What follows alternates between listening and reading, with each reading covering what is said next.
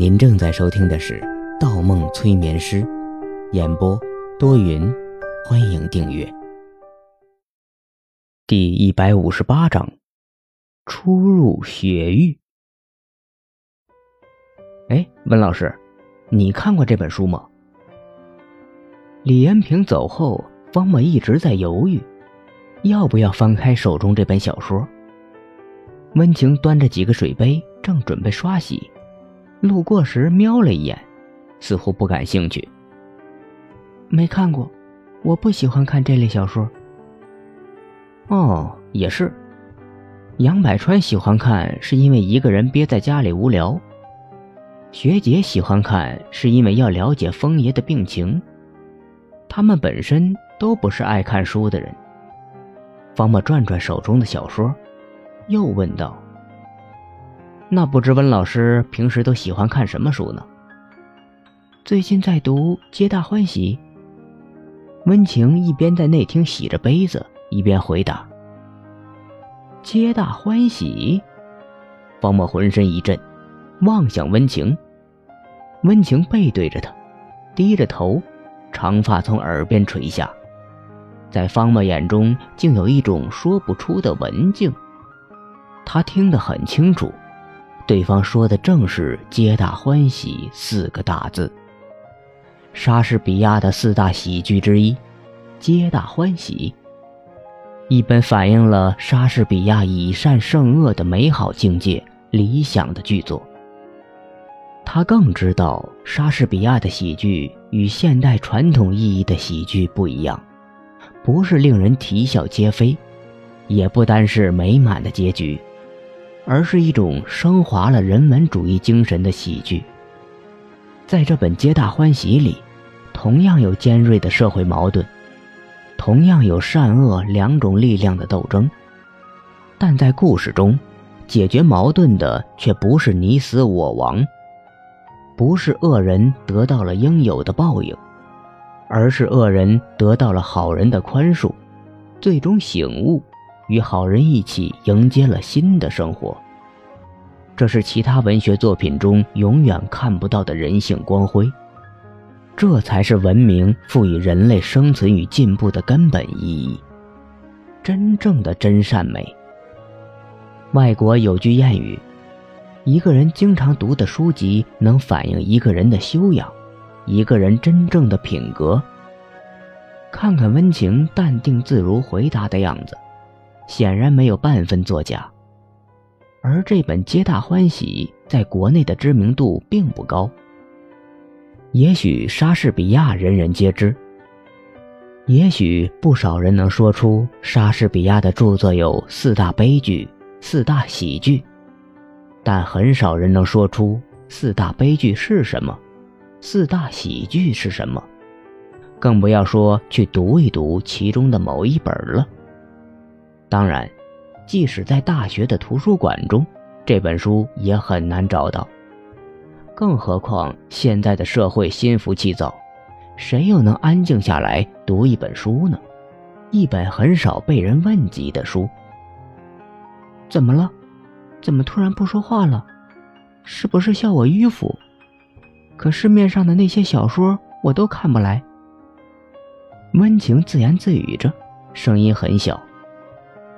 怎么会？是我静不下心来，只能翻翻带画的杂志。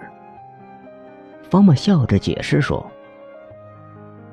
还说不是。”温情闷闷哼了一声，拧大了水龙头，冲洗起水杯，终还是个小丫头。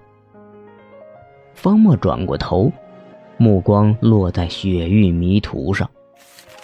他翻开书。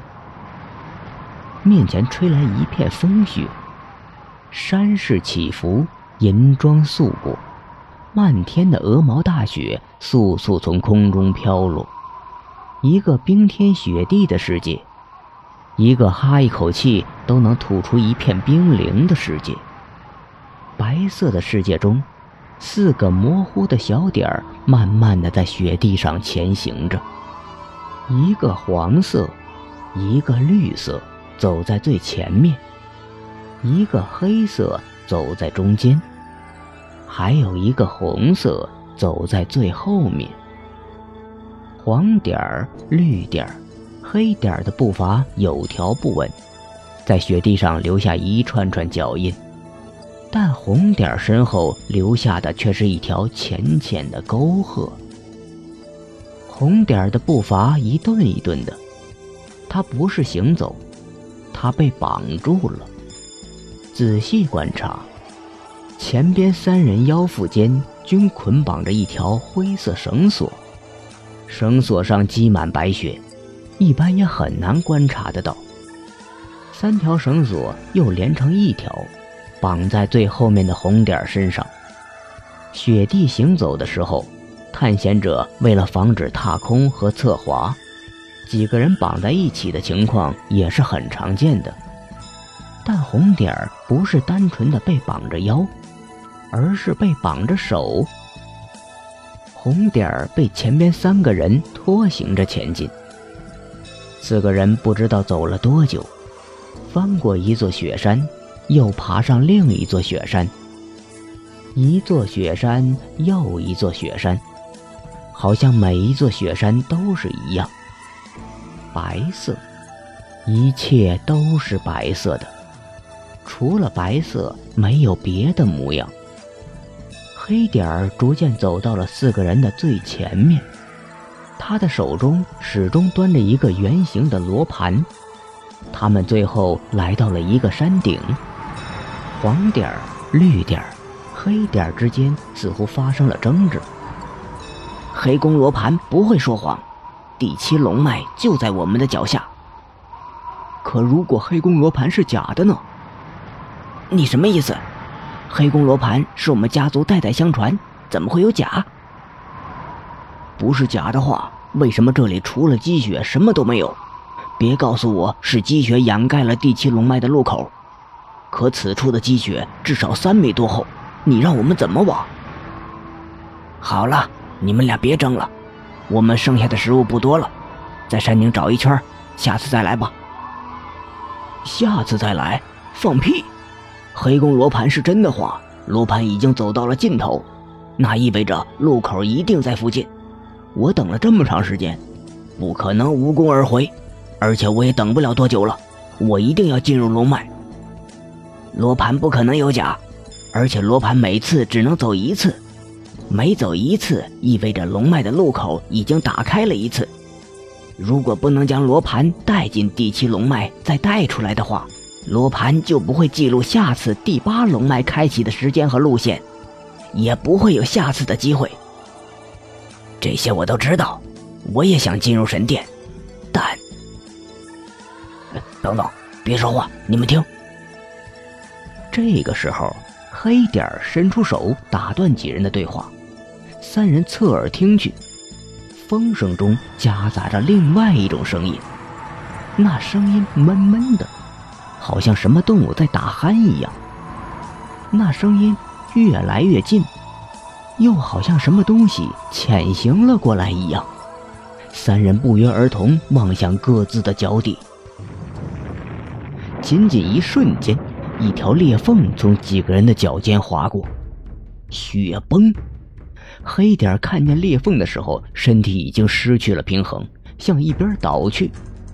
整个山巅一分为二，一块面积无比巨大的雪面整块向山底滑去。啊！黑点大叫一声，直接滑进了雪里，但又立即被三条绳索拖了出来。不止四人所在的地方正在崩坏，山顶之上每个地方的积雪都在簌簌而动。往哪儿走？黑点根本没有反应过来。脸色依然还带着刚刚被埋进雪中的恐惧。拉住黑点的黄点绿点虽然想走，但一脸茫然。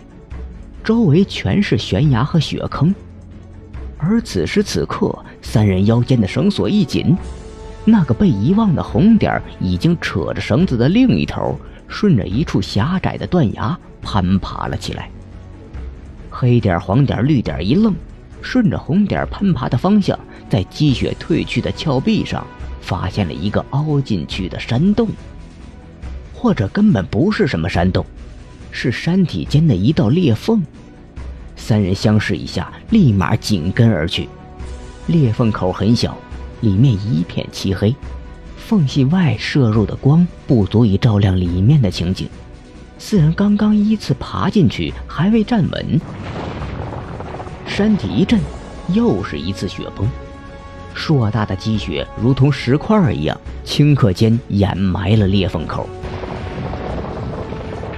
这次雪崩显然比之前要大的很多，整座大山摇晃了足足有半分钟多。雪崩过后，裂缝里安静了很长时间。只能听见几个人浅浅的呼吸声，半晌才有人开口：“这次真是多亏小师傅发现了这样一个地方，要不然我们可能都葬身在大雪里了。”“是啊，真是多亏了小和尚，要不然即使第七龙脉近在眼前，对于我们来说也远在天边。”“什么？你是说这里就是第七龙脉的入口？”“当然。”进入这里的时候，我怀里的黑宫罗盘已经嗖嗖开始复位了。绿点打开了头顶的探路灯，缝隙里的一景一物逐渐清晰起来。外面是道裂缝，但里面更像一个洞穴，一个幽深的洞穴。三个人欣喜之余，一拉绳索，愣住了，另一头的红点儿不见了。本集播放完毕，喜欢请投月票，精彩继续。